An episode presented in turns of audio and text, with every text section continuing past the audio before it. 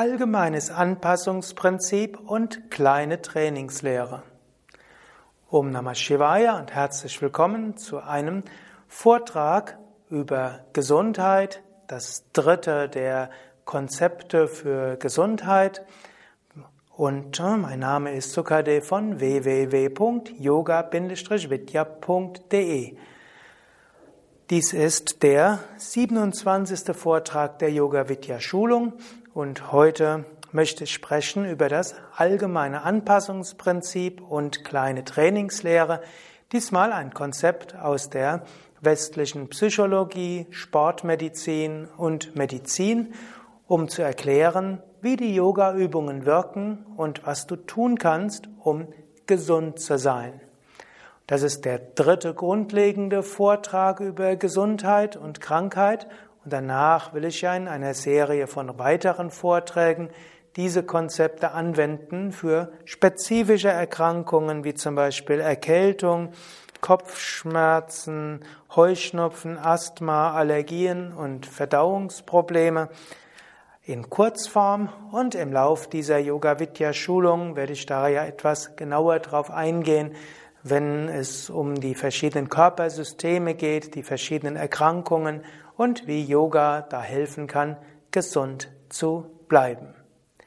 Jetzt also allgemeines Anpassungsprinzip und kleine Trainingslehre.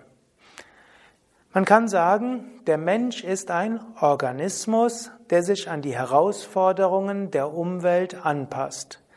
Beim Menschen ist das ganz besonders stark, der Mensch reagiert auf Anforderungen der Umwelt entweder mit Wachstum oder mit Verkümmerung oder dritte Möglichkeit ist Zusammenbruch.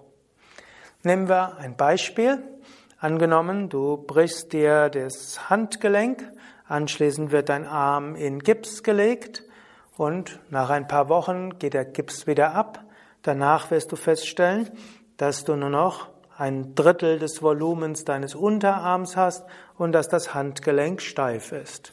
Wenn also dein Arm nicht gefordert ist, dann verkümmern letztlich die Muskeln und verkümmert die Flexibilität in deinem Handgelenk.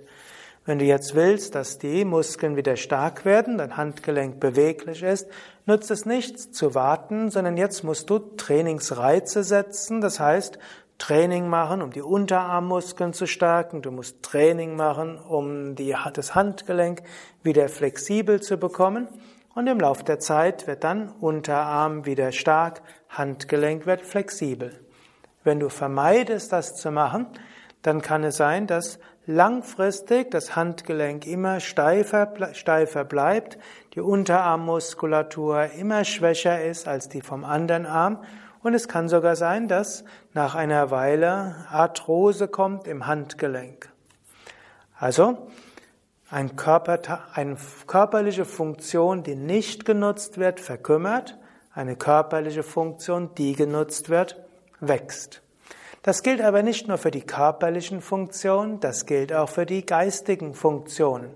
Ich hatte ja in einem anderen Vortrag darüber gesprochen, dass du dein Gedächtnis trainieren kannst, dass du deine Konzentrationsfähigkeit trainieren kannst, auch dass du deine Willenskraft trainieren kannst. Das, was du nutzt, wird stärker. Das, was du nicht nutzt, wird schwächer.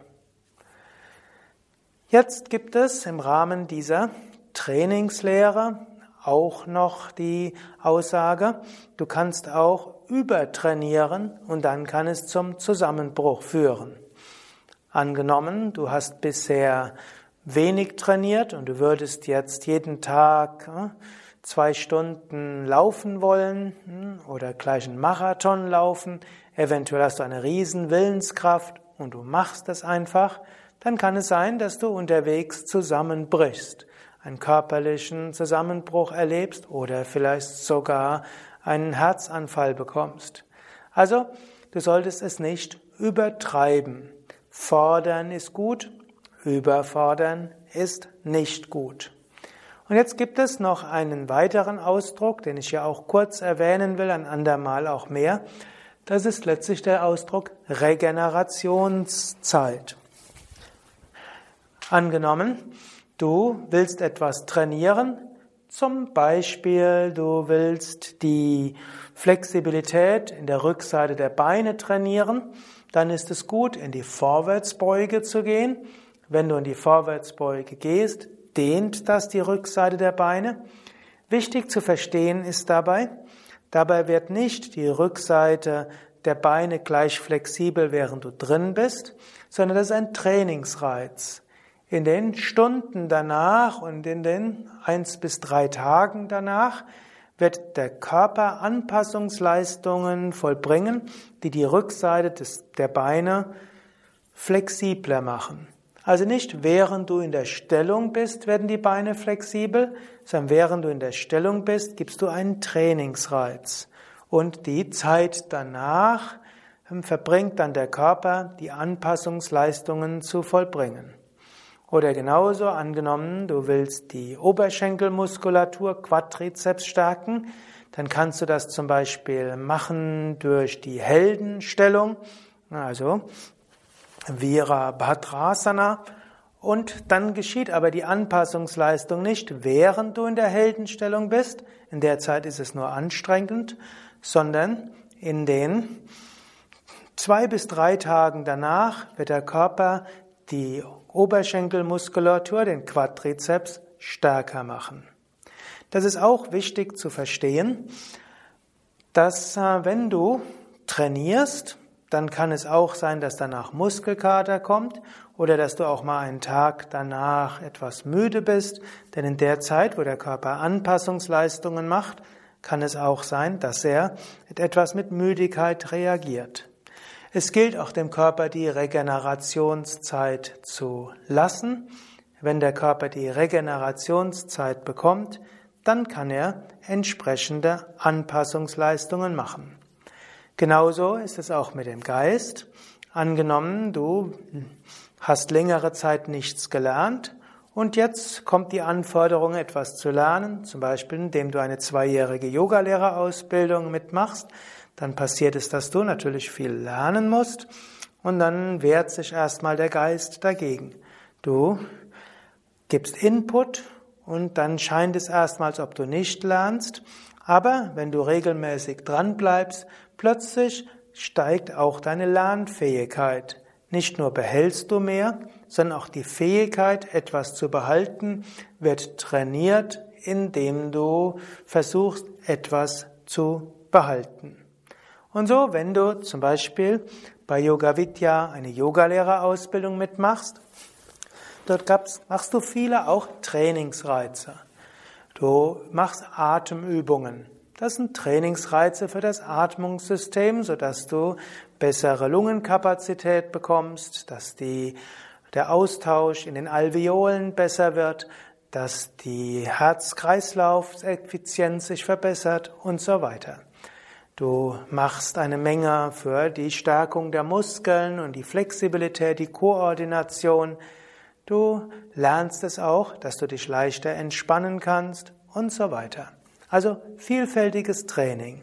Du trainierst auch deinen Geist, du trainierst die Konzentrationsfähigkeit, du trainierst die Willenskraft, du trainierst auch die Geduld und die Hingabe, du trainierst das Merkvermögen und das Gedächtnis.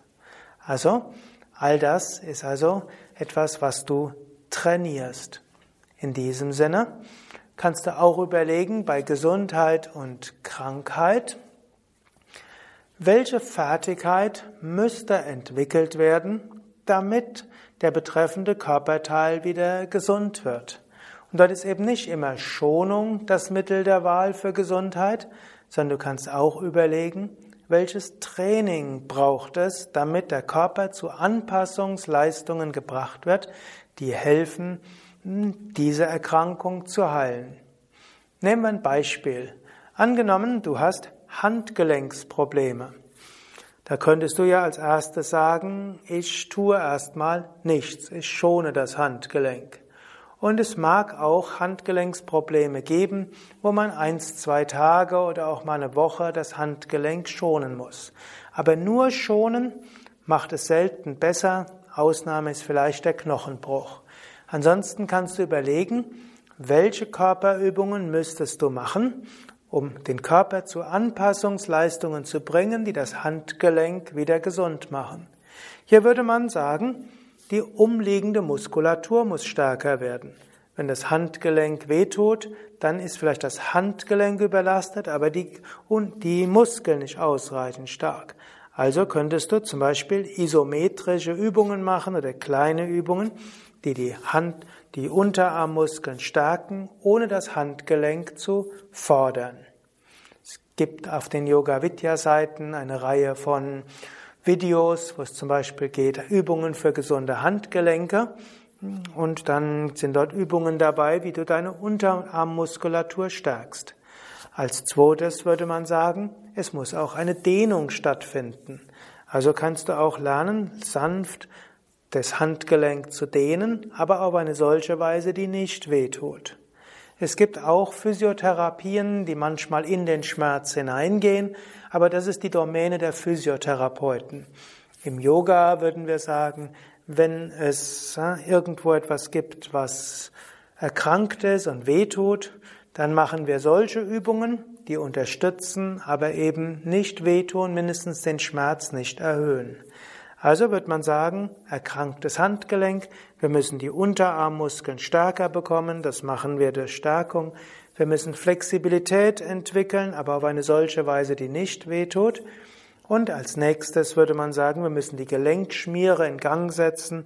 Das können wir zum Beispiel durch Mini-Bewegungen machen, die nicht wehtun und die sowohl Prana hineinbringen, als auch Energie hineinbringen, als auch eben die Gelenkschmiere aktivieren und so die Heilkräfte auch ins Handgelenk bringen. Zusätzlich würde man sein Bewusstsein hineinbringen.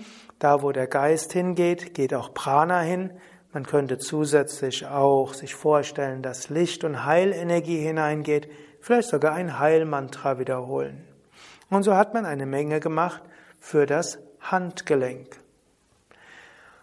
So kann man also bei verschiedenen Erkrankungen überlegen, welche Übungen man machen kann, um etwas zu trainieren, um den Körper zu Anpassungsleistungen zu bringen.